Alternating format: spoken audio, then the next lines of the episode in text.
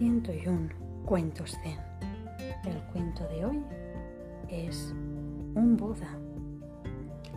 En Tokio, en la era Meiji, vivían dos destacados maestros de características opuestas.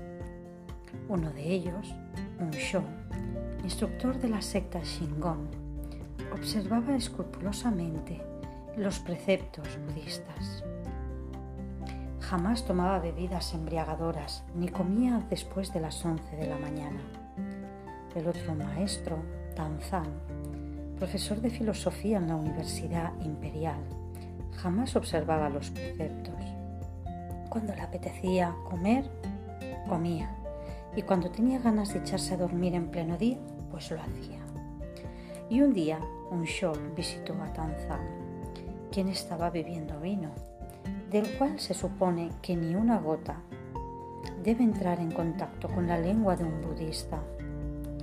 Hola, hermano, le dijo Tanzan, ¿quieres tomar un vaso?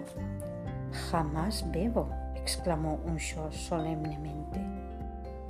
Quien no bebe ni siquiera es humano, replicó Tanzan.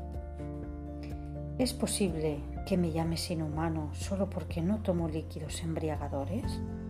Dijo un Sho encolerizado. Entonces, si no soy humano, ¿qué es lo que soy?